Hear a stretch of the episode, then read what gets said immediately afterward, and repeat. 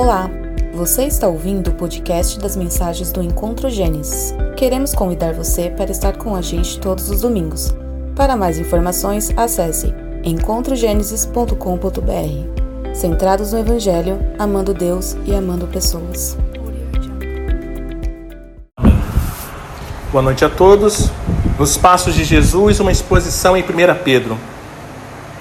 Irmãos, uma coisa que a gente precisa compreender é que a parte central da carta do apóstolo Pedro, até então, ela está enfatizando a submissão da vida do cristão. E por certo, por certo não se trata de um assunto uh, muito bem aceito nesses tempos de desrespeito às leis e de busca de realização pessoal. Mas ainda assim, irmãos, é um tema muito importante. E eu quero te convidar nesse momento a você já deixar sua Bíblia aberta em 1 Pedro, capítulo 2. Vamos ler hoje dos versos de número 11 ao verso de número 17. 1 Pedro, capítulo 2, dos versos de número 11 ao verso de número 17. E aí, Pedro, ele aplica o tema da submissão, irmãos, à vida do cristão, como cidadãos, como trabalhadores, como cônjuges e membro de uma igreja. E o mais interessante nisso tudo, obrigado, Pati, é que nós estávamos conversando antes de iniciarmos a reunião aqui nós falávamos sobre casamento, sobre uh, política, sobre esses temas, né?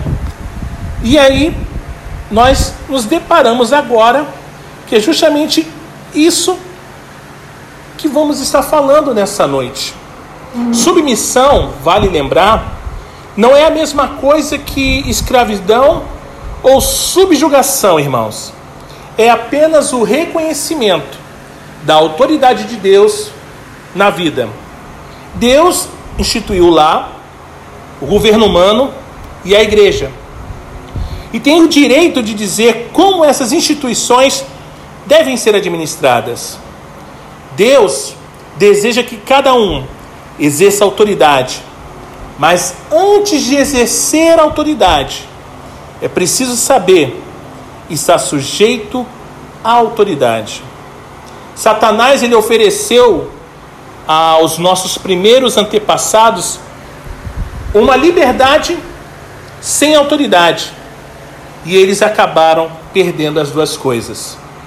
O filho pródigo, por exemplo, ele encontrou liberdade quando se sujeitou à vontade do pai. Pedro ele vai compartilhar três excelentes motivos para sujeição à autoridade. E assim, levar-vos uma vida cristã consagrada e obediente. Que nessa noite, irmãos, eu gostaria de abordar os dois primeiros. O primeiro motivo para a sujeição à autoridade e levar uma vida cristã consagrada e obediente é por causa dos perdidos. Vamos ler 1 Pedro, capítulo 2, vamos ler os versos 11 e 12.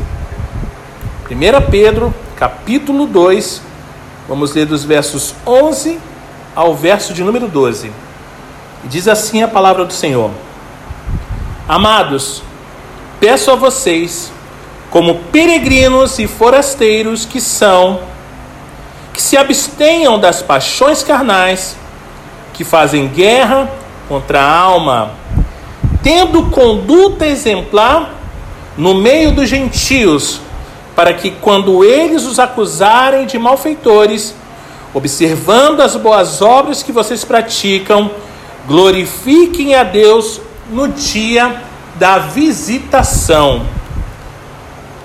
Como cristãos, irmãos, devemos sempre lembrar quem somos. E é isso que Pedro faz no verso 11. Em primeiro lugar, somos filhos amados de Deus. E em oito ocasiões, em suas, em suas duas epístolas, o apóstolo Pedro nos lembra do amor de Deus por nós. Não temos em nós, irmãos, mesmo coisa alguma que Deus possa amar, mas Ele nos ama por causa de Jesus. Esse é meu filho amado em quem me comprazo. A fé em Cristo permite que sejamos amados e que recebamos a graça de Deus que Ele nos concedeu gratuitamente no Senhor, conforme Efésios 1. O relacionamento de amor com Jesus, irmãos, deve ser motivação suficiente para termos uma vida piedosa em um mundo ímpio. O Evangelho de São João, capítulo 14, o verso 15, nos lembra que se me amais, guardareis os meus mandamentos. E existe um tipo de obediência mais profundo do que aquele motivado pelo dever. A obediência motivada pela devoção. O Evangelho de São João, ainda no capítulo 14, agora o verso 23, vai nos dizer: Se alguém me ama, guardará a minha palavra. Não somos apenas filhos amados de Deus, mas também peregrinos e forasteiros nesse mundo. Somos residentes estrangeiros com uma cidadania de outra pátria, o céu. Como os patriarcas da antiguidade, a nossa situação aqui, irmãos, ela é temporária. E estamos viajando para a cidade celestial. Por exemplo, quando um estrangeiro ele chega em um país, eles são observados e eles têm a tendência de procurar nesses estrangeiros motivos para criticar. E nós devemos ser justos também. Quando esses estrangeiros eles vêm para o nosso país, nós também observamos, olhamos é, eles para que venhamos a criticar esses estrangeiros. É fato. Muito tempo atrás eu li uma ficção chamada O Americano Feio. E essa ficção, irmãos, ela retrata as lutas de um norte-americano tentando aculturar-se a um povo estrangeiro e, ao mesmo tempo, manter a sua credibilidade junto aos compatriotas que, infelizmente, interpretaram a situação de forma completamente errada. Irmãos, gente bonita e fofa de Deus, somos soldados participando de uma batalha espiritual. Existem desejos pecaminosos que militam contra nós e que desejam nos derrotar. Vamos ler Gálatas capítulo 5, dos versos 16 a 26. Gálatas capítulo 5, dos versos 16 ao verso 26.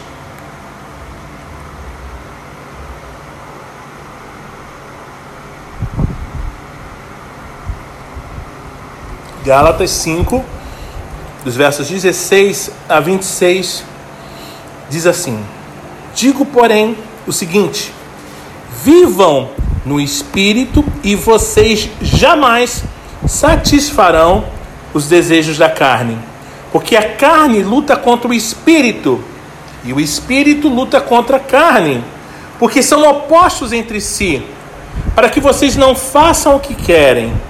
Mas se são guiados pelo espírito, vocês não estão debaixo da lei. Ora, as obras da carne são conhecidas e são imoralidade sexual, impureza, libertinagem, idolatria, feitiçarias, inimizades, rixas, ciúmes, iras, discórdias, divisões, facções, invejas, bebedeiras, orgias e coisas semelhantes a essas. Declaro a vocês, como antes já os preveni, que os que praticam tais coisas não herdarão o reino de Deus. Mas o fruto do Espírito é amor, alegria, paz, longanimidade, benignidade, bondade, fidelidade, mansidão, domínio próprio.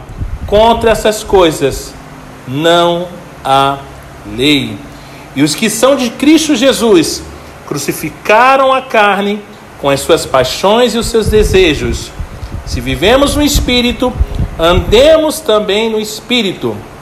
Não nos deixemos possuir de vanglória, provocando uns aos outros, tendo inveja uns dos outros.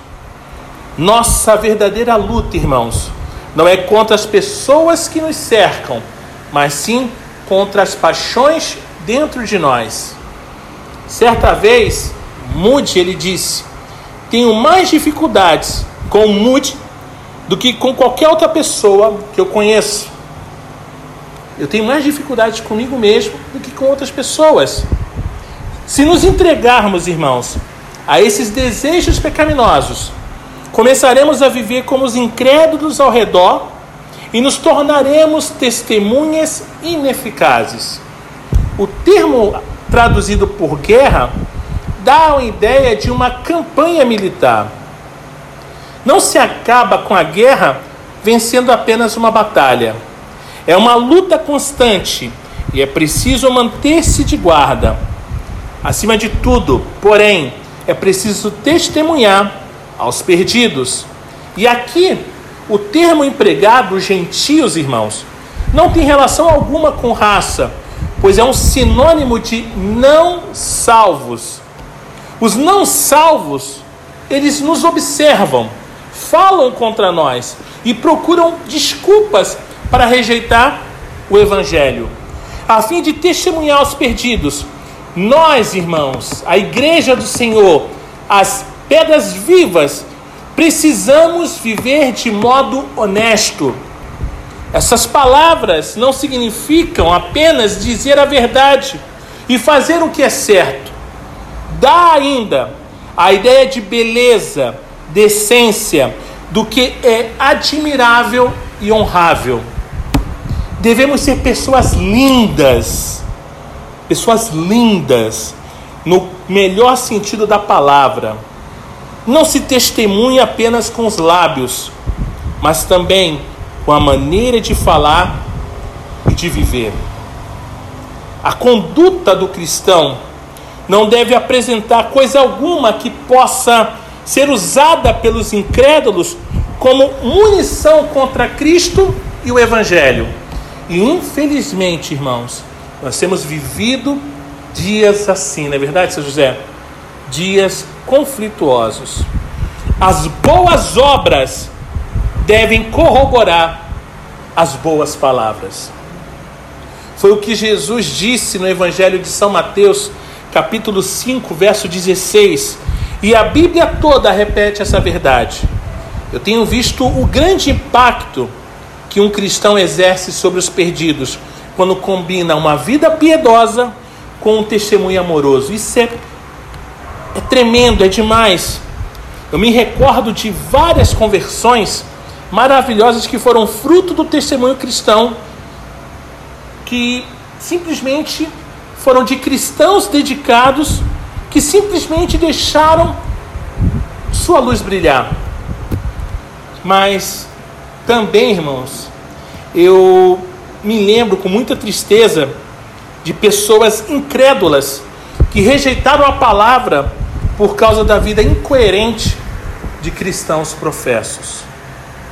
Pedro aqui, ele nos incentiva a testemunhar os perdidos por meio de suas palavras e atos, de modo que um dia Deus possa visitá-los e salvá-los. O dia da visitação pode se referir ao dia em que Cristo voltará e que toda língua confessará que Ele é Senhor. No entanto, irmãos, eu creio que a visitação da qual Pedro fala nessa passagem seja uma referência ao momento em que Deus visita os pecadores perdidos e os salva por sua graça. A mesma palavra ela é usada no, com esse sentido lá no Evangelho de São Lucas, capítulo 19, verso 44. Quando essas pessoas crerem em Cristo, glorificarão a Deus e darão graças porque lhes fomos testemunhas fiéis, mesmo quando elas dificultaram as coisas para nós. Warren Wendell conta que no verão de 1805, um grupo de chefes e de guerreiros indígenas se reuniu em Buffalo Creek, lá em Nova York, para ouvir uma apresentação da mensagem cristã levada por um certo senhor Cram, da Sociedade Missionária de Boston. Depois do sermão, irmãos, a primeira reação veio de um dos principais chefes, chamado Jaqueta Vermelha. Dentre outras coisas, ele disse: Irmão, você afirma que existe somente uma forma de adorar e de servir ao grande Espírito. Se existe somente uma religião, por que vocês, homens brancos, discordam tanto a respeito dela? Por que não há um consenso, uma vez que todos podem ler o livro? Irmão, ficamos sabendo que você está pregando aos homens brancos dessa região. Eles são nossos vizinhos e nós o conhecemos. Vamos esperar um pouco para ver que efeito essa pregação terá sobre, nós, sobre eles. Se observarmos que os tornara bons, honestos e menos predispostos a tentar enganar os, os índios, voltaremos a considerar o que você acabou de nos propor. Olha isso. Peraí, você está falando que existe apenas um grande espírito, né? mas vocês não entram num consenso. E vocês estão pregando para o homem branco.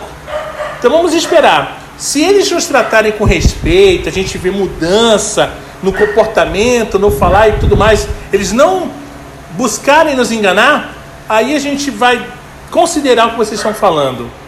É mais ou menos isso nos dias de hoje, mas eu acho que muito pior ainda. Muito pior. Porque o evangelho hoje tem sido envergonhado por muitos charlatões espirituais, infelizmente.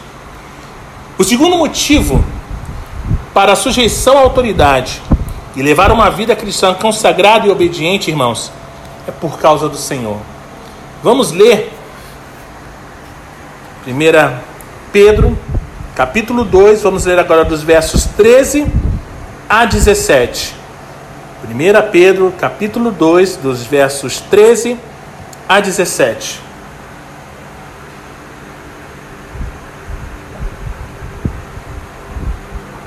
Diz assim a palavra do Senhor: Por causa do Senhor, estejam sujeitos a toda instituição humana, quer seja o rei como soberano, quer seja as autoridades, como enviadas por ele, tanto para castigo dos malfeitores, como para louvor dos que praticam o bem. Porque assim é a vontade de Deus que, pela prática do bem, vocês silenciem a ignorância dos insensatos. Como pessoas livres que são, não usem a liberdade como desculpa para fazer o mal. Pelo contrário, vivam como servos de Deus. Tratem todos com honra. Amem os irmãos na fé. Temam a Deus e honrem o Rei. É claro que tudo o que fazemos, irmãos, deve ser para a glória do Senhor e para o bem do seu reino. Todos nós já sabemos disso. Mas Pedro aqui ele faz questão de ressaltar que os cristãos são representantes de Cristo na sociedade. É a nossa responsabilidade proclamar as virtudes de Deus. Trata-se de algo especialmente relevante no que se refere à nossa relação com o governo e as autoridades. Como cidadãos cristãos, é preciso sujeição à autoridade da qual o governo humano é investido. E o termo traduzido por instituição humana não se refere a cada lei individual, mas sim às instituições que criam e que fazem cumprir as leis.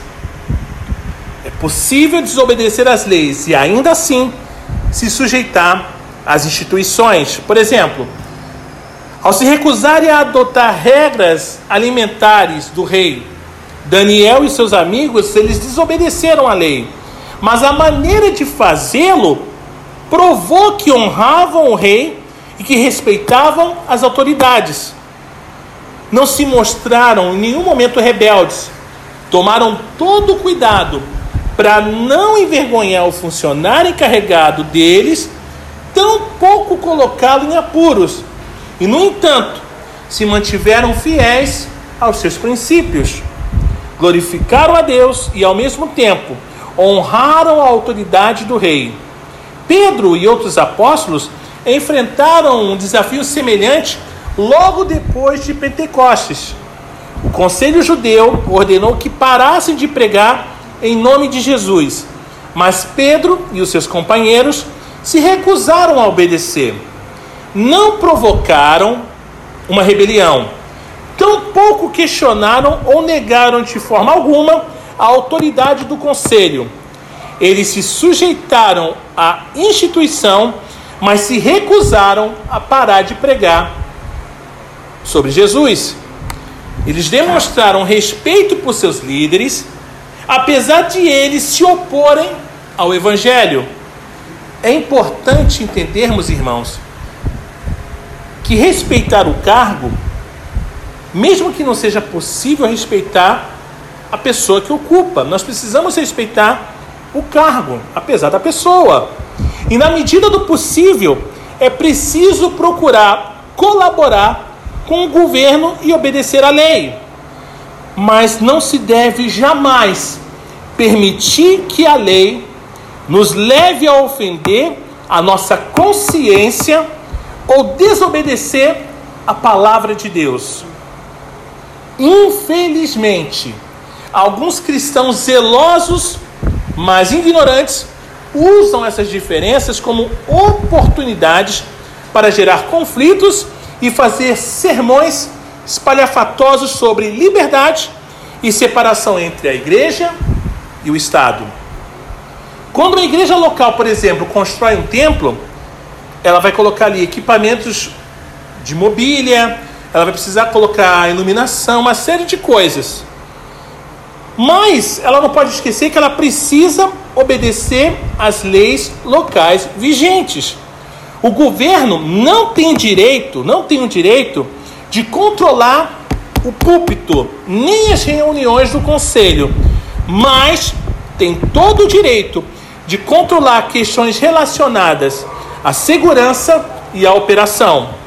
Se a lei exige um determinado número de saídas, extintores de incêndio ou luzes de emergência, a igreja deve cumprir tais requisitos. E ao criar esses códigos, o Estado, irmãos, não está perseguindo a igreja. Assim como ao obedecer a eles, a igreja não está fazendo qualquer concessão indevida.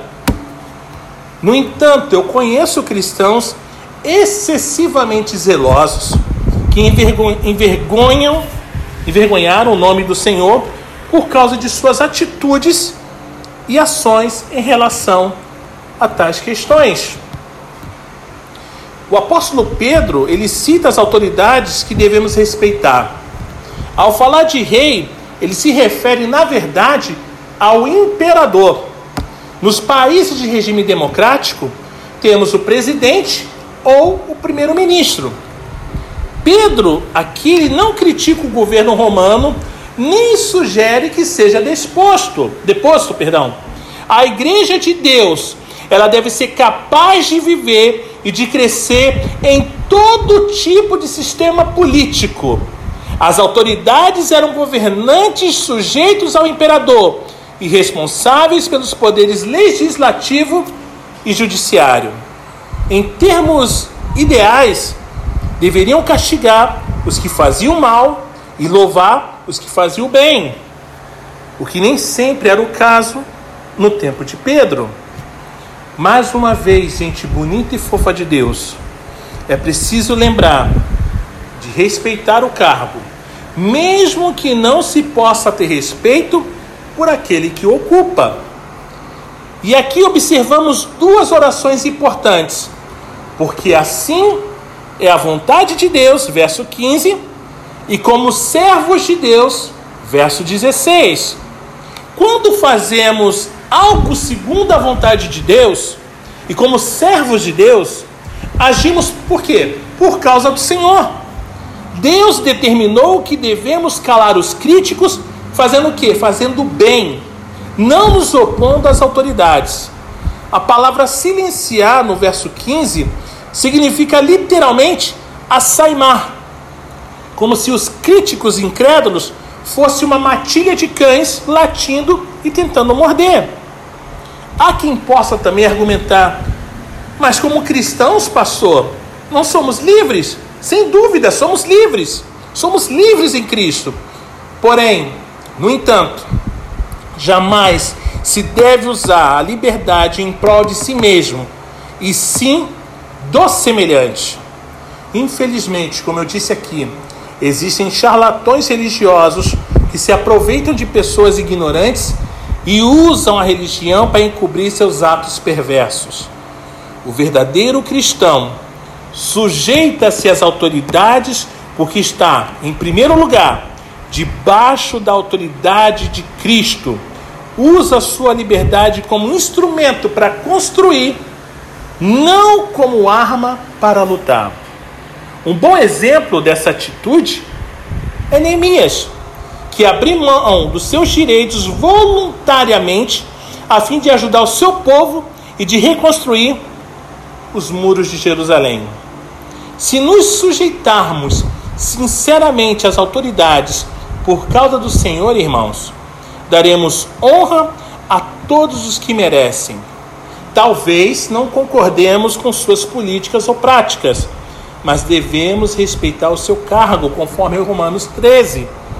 Também amaremos os irmãos, que é uma referência, obviamente, ao povo de Deus na igreja. Trata-se de um tema que se repete ao longo dessa carta. E uma das formas de demonstrar amor pelos irmãos é mediante a submissão, a submissão às autoridades que existem, pois estamos ligados, conectados uns aos outros no testemunho cristão. Temer a Deus, honrar o rei, são duas coisas que andam conectadas, juntas porque não há autoridade que não proceda de Deus. Salomão deu o mesmo conselho: teme ao Senhor, filho meu, e ao rei. Honramos o rei, porque tememos o Senhor. Convém observar que o tempo desses verbos, irmãos, indica que devemos manter essas atitudes constantemente. Continuem amando os irmãos, Continuem temendo a Deus, continuem honrando o Rei. Como cristãos, é preciso usar de discernimento na relação com o governo humano. Há ocasiões em que a coisa certa a fazer é colocar de lado os privilégios, e em outras ocasiões, o certo é usar esses privilégios. Por exemplo, o apóstolo Paulo, ele mostrou-se disposto a sofrer em Filipos mas não quis deixar a cidade sorrateiramente como um criminoso. Quando ele foi preso sobre falsas acusações, Paulo usou a sua cidadania para se proteger e para exigir um julgamento justo diante de César. Irmãos, que possamos honrar ao Senhor e aqueles que ele tem colocado como líderes, como é, imperadores, vamos dizer assim. Ainda que não concordemos com quem esteja nesse, nesse cargo, mas que possamos honrar ao Senhor, obedecendo, sabendo que o Senhor tem cuidado de cada um de nós. Que Deus nos bendiga.